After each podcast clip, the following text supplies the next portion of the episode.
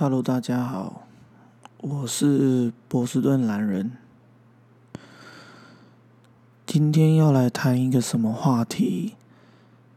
我我想谈为什么在台湾我不快乐。这个问题真的让我这几天思考了很久很久。明明。台湾是这个世界上最好的国家，治安世界倍儿棒，全球前几，不像在美国，动不动就有人拔刀拔枪。我在美国看个 NBA，旁边的小屁孩直接拿蝴蝶刀捅了隔壁的人，害我还上了个法院做证人。没有这些安全的考量，在台湾八百年就顶多遇到一些，呃，路霸、三宝，偶尔遇到个黑道拔拔枪，并不像美国那么的普遍，人人都有枪，也不像中国有这么多，呃，贫穷人口，或者是像英国有这么多的小偷。更不要说那一些落后的、开发中的、未开发的国家，我们其实安全是没有话说的。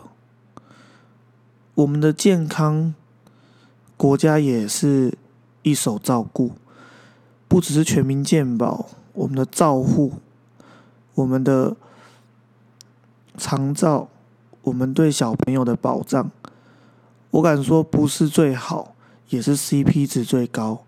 很多的社会福利或许没有欧洲国家好，但你要知道，欧洲付出了多少的所得税，而我们付出了多少的所得税，所以我们的 CP 值肯定很高很高。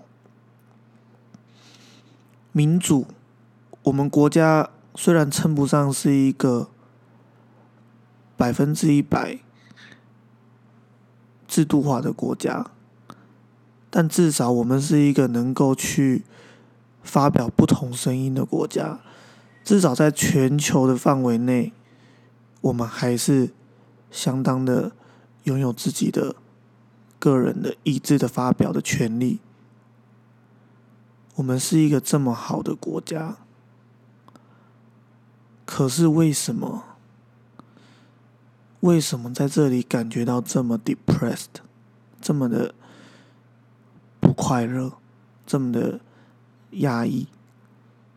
这个问题真的让我想了很久。为什么我在美国创业，我压力那么大？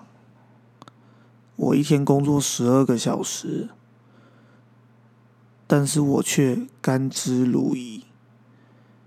为什么我在台湾上班，感觉不到任何的希望？身为这些管理职，哪怕我拥有中美经验、美国的学历，在台湾作为一名业务，起薪依然是三万元。就算加上了绩效奖金，都没有我深圳的底薪、深圳的业务职位的底薪高。更遑论是我在美国创业的时候所得到的薪水。但是，只是因为薪水低而感觉到不快乐吗？我在创业时候很辛苦。却很快乐。我在深圳的时候，感觉到对大陆人的生活方式与做事的方法格格不入，觉得在异乡打拼，为了这一点薪水，我没有办法说我很快乐，但是却没有现在我在台湾上班一个多月的情绪。这是一个。看不到希望与未来的的感觉，是一种很绝望、很绝望的感觉。我不能说在深圳拿的很高的薪水，可是总觉得前景很有机会，只要认真拼，可以爬出头。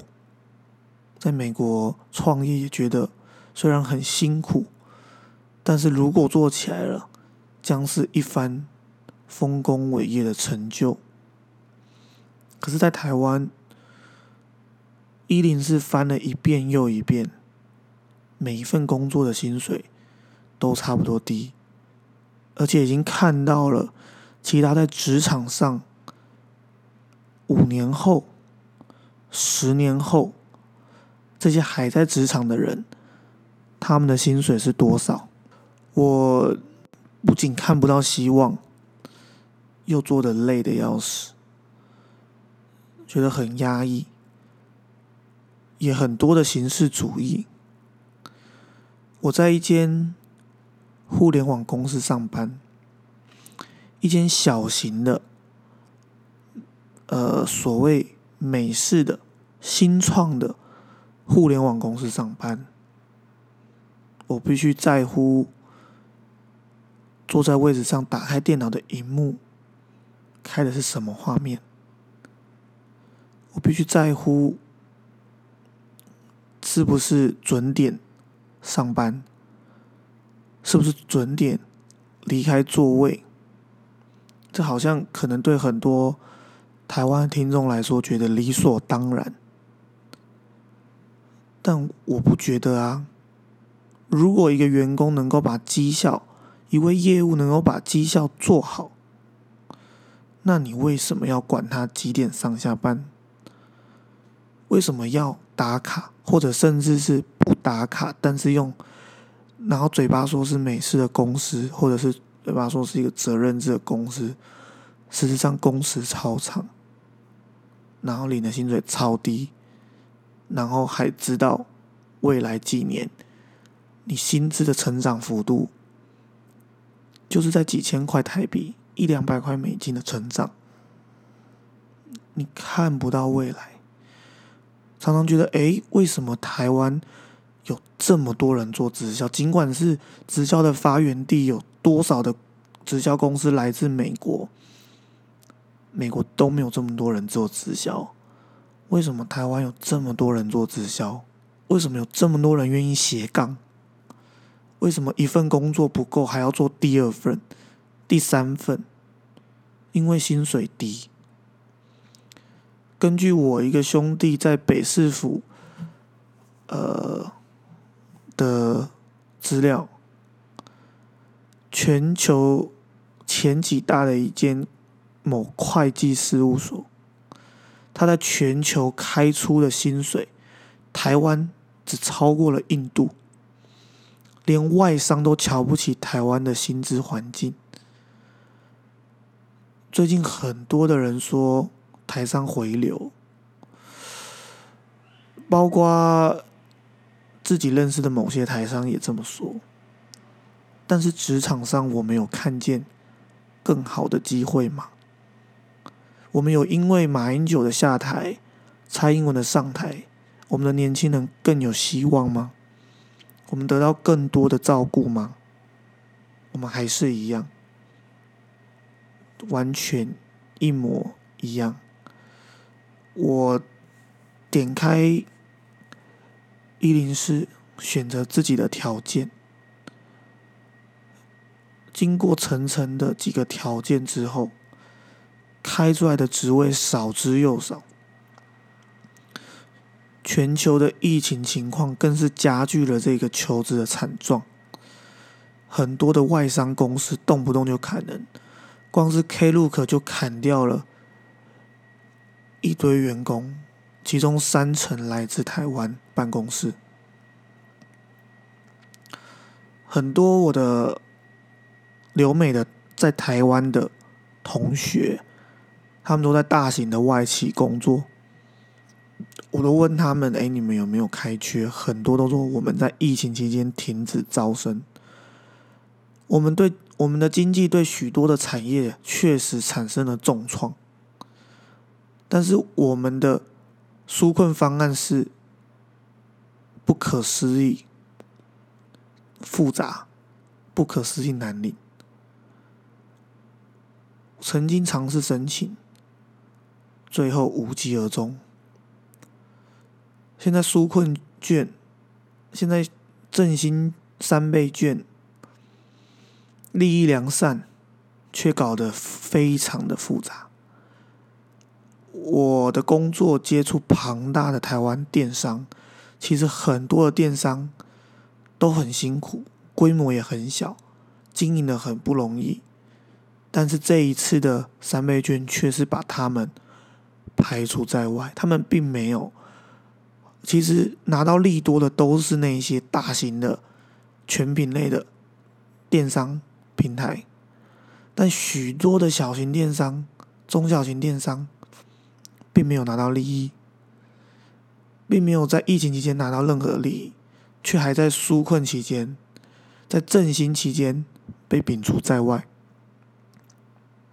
因此，他们就变得业绩惨淡，还有许多的旅行社，很多的产业都受到影响，而且现在局势动荡，全球的情况非常的不好，我们还能要求什么？只能咬着牙把这个位置做好。因为我们知道，还有很多人在这波疫情中过得比我更惨，甚至没有工作。但是我为什么，我为什么还是感到不快乐？如果你是我的铁粉，你应该知道我为什么回来。其中一个很大原因，是因为对家乡的思念，因为喜欢这个国家。因为在乎那些我爱的人，他们都住在这里。因为我至今无法接受我外婆的离去，所以我想留在这个国家。我想要陪我的家人，我想陪我外公，但是我一点都不快乐。在这里，很多的事情。都身不由己，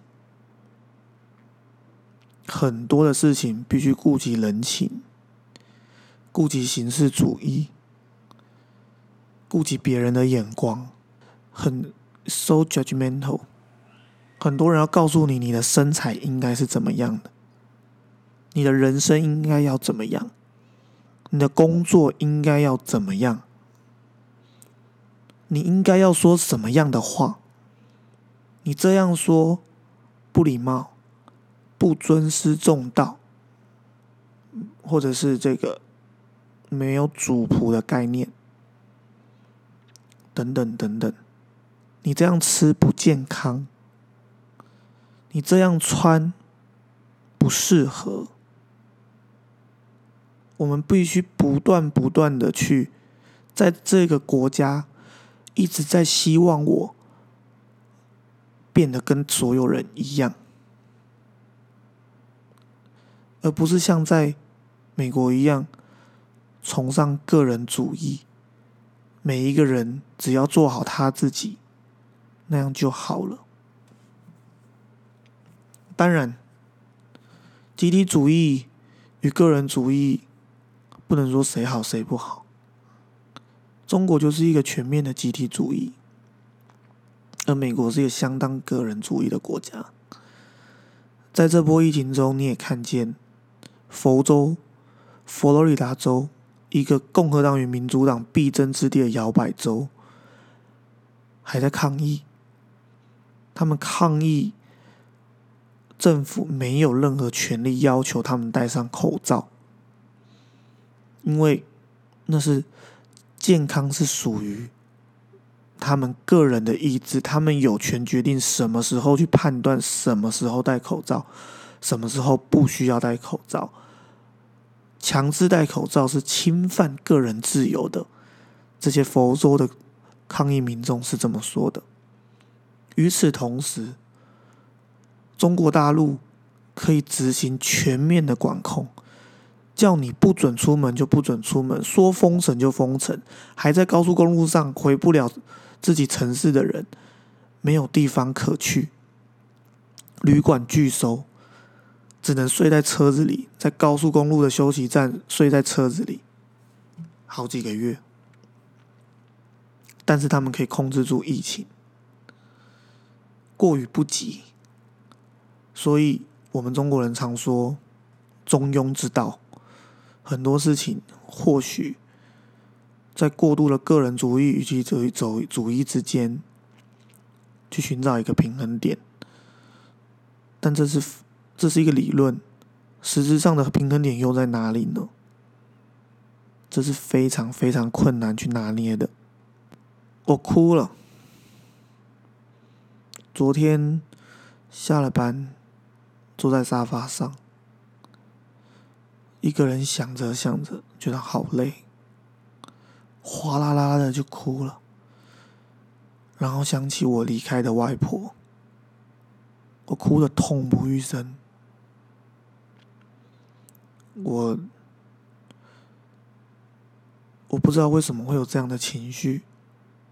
经过了离开这个国家，离开了这个家乡六年的时间，我终于回来了。终于在台湾有了一份工作，看似长辈们所喜爱的人生，一个正常的工作，一个稳定的工作。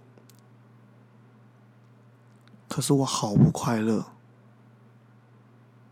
我只能活一次。但是我好不快乐，我不知道我为什么每天早上要起床、上班、搭公车，然后去公司，然后每天做一样的事情，每天吃一样的晚餐与午餐，日复一日。在每一个堵车的公车上，一个六点下班、七点半才到家，这一个半小时的公车上，带着想要呕吐的心情去思考人生，然后我发现，这跟我的我在美国所经历的一切，好像都是。好像都很变得突然很远很远，很不真实。好像那个人生是另一个平行宇宙的我自己。不好意思，大家又来听我拉迪赛。这个礼拜就是这样的内容。如果你喜欢，我每个礼拜。跟你拉迪赛，欢迎免费订阅我的频道，订阅我的免费订阅我的节目。如果有什么想听的内容，可以来我的粉丝专业波士顿男人的粉丝专业留言，我会努力回答你们。对了，我这个礼拜原本的 Instagram 账号被官方删除了。无预警的删除且不可申诉，所以重新办了一个新的 Instagram 账号。如果你有兴趣，我也会把链接放在下面。今天谢谢你们听我讲废话。